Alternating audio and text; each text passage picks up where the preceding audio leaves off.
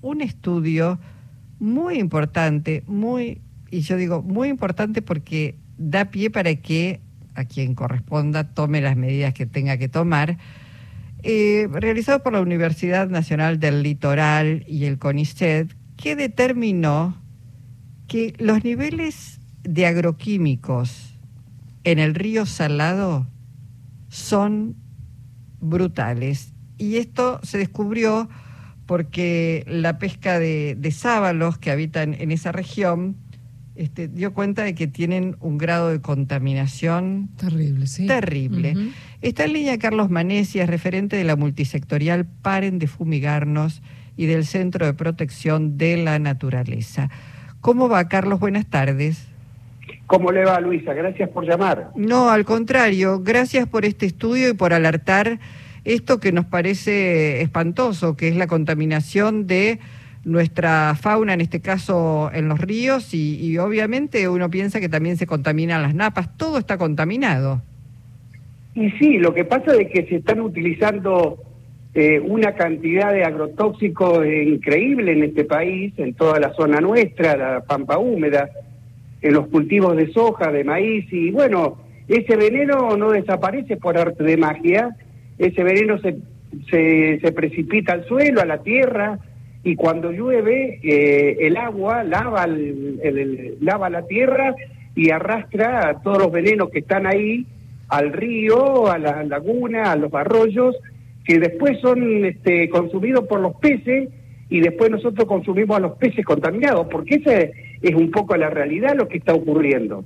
Claro, bueno, es gravísimo en esa en esa cadena alimentaria o alimenticia, este, nos contaminamos todos.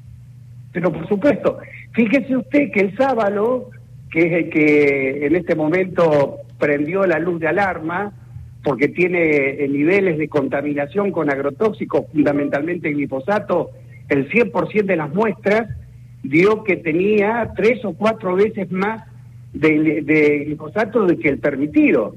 Eh, es una cosa increíble todo eso.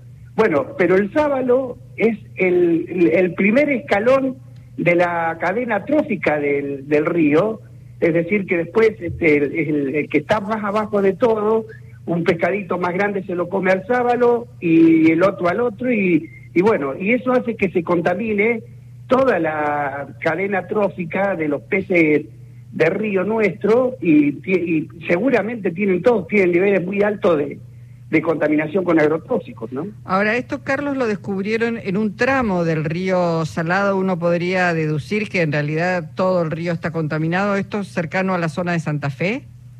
Claro, el río Salado eh, desemboca en la ciudad de Santa Fe y divide donde vivimos nosotros, aquí en la ciudad de Santa Fe, y de Santo Tomé, que es una ciudad que está al otro lado del río, que tiene 100.000 habitantes.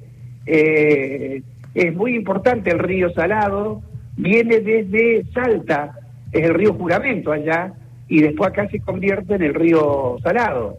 Y viene arrastrando, pasa por todas las zonas ojeras del centro norte de la, de la provincia de Santa Fe. Los principales departamentos donde se fumigan, pasa el río Salado y, va, y el río va juntando todo ese, ese veneno. Los, los científicos, este, Rafael Lagmanovich y su equipo, ellos lo que hicieron fueron, fueron a, a las pescaderías y a los puestos de venta de pescado y compraron sábalos. Y esos sábalos fueron los que fueron este, eh, investigados. Sí. Y dio lo que dio, ¿se da cuenta? Ahora, Carlos, así uno puede pensar también que muchos de los productos vegetales que estamos consumiendo también, que una vez se dice, me como una lechuguita, me como este algún producto, claro, productos que se supone que están libres de contaminación y están recontra contaminados también. Pero pero por supuesto, Luisa, mire, nosotros decimos que las cantidades impresionantes de veneno que se están utilizando hoy en la agricultura eh, lo va a encontrar a donde los vaya los vaya a buscar Usted lo busca en los pescados y está. Lo busca en la fruta y aparece la contaminación. La busca en la verdura, en el algodón, en el aire, en el agua, en los alimentos. Esa cantidad de veneno no puede desaparecer de un día para el otro. Y es por año que se utilizan más de 600 millones. Y en las napas, y en las napas digo, ahora con esta sequía que hay, además, cada vez es más complejo y difícil encontrar agua a determinada, digamos, a altura, ¿no? Hay que ir más abajo, pero uno supone que también gran parte de las napas están contaminadas. No, que supone no, que ya está comprobado, hay estudios que ya lo han demostrado. La gente de la Universidad de La Plata, los equipos de, de ahí han, han encontrado hasta el agua de lluvia, se da cuenta, porque se evapora y después cuando llueve limpia la, la atmósfera y se precipita, y precipita glifosato. Eh, pero es que 400 millones de litros de glifosato no pueden desaparecer.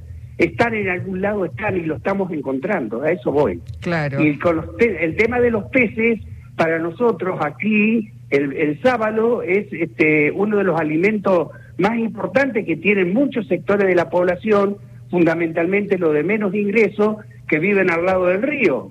Entonces, es todo un problema tremendo, es muy fuerte todo esto. Carlos, ¿qué es lo que se puede hacer? El informe está, el estudio está realizado, es un estudio científico, no, no son opiniones. Eh, ¿Qué, ¿Qué habría que hacer al respecto? Mire, nosotros desde la campaña Paren de Fumigarnos hace 10 años que venimos eh, bregando para cambiar la ley de agroquímico de la provincia de Santa Fe y alejar eh, las fumigaciones de los pueblos y de los cursos de agua. no se tendría que fumigar a menos de mil metros, por ejemplo, de una laguna, de un río, de un arroyo, porque sabemos que después ese veneno va a parar ahí. Bueno, mil metros sería una distancia que más o menos este, pondría, un poquito de, de, de, alivio, de freno a esa contaminación. Sí, de freno, de un marco, ¿no? Donde yo creo que mil metros, mil quinientos metros. Acá la Suprema Corte de Justicia ya determinó que tiene que ser mil metros y en el Estado, en el gobierno de la provincia, eh, nadie y en la legislatura, que son los que tienen que este, normar las, las leyes, nadie se dio por enterado, ¿se da cuenta? Qué vergüenza. Digo, qué vergüenza. No, no, terrible. Porque terminan legislando y, gobernando para los pools de siembra, para las grandes empresas y no para los ciudadanos y ciudadanas que, los han puesto ahí para defender. Sí, el, problema es que están envenenando a la población nuestra, ¿no? Ese es el tema. Claro, claro, claro. Sí, sí. Bueno, eh, nada, por lo pronto está dicho, está denunciado, se puede comprobar y, y bueno, ojalá que esta nota sirva para generar conciencia y, para que se tomen las medidas necesarias.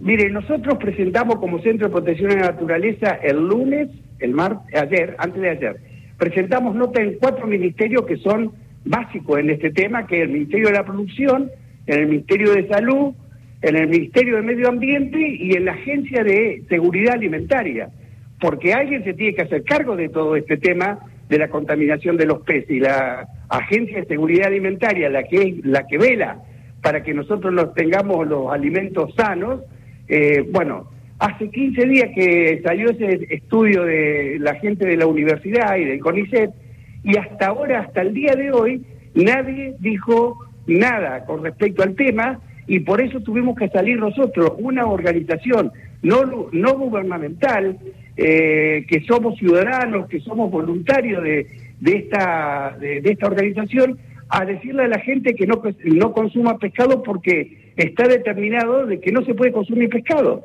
Lo tenemos que salir a decir nosotros, ¿se da cuenta? Nadie del Estado lo ha dicho hasta ahora. Clarísimo. Bueno, Carlos Manesi, le agradecemos muchísimo su participación hoy en Encuentro Nacional.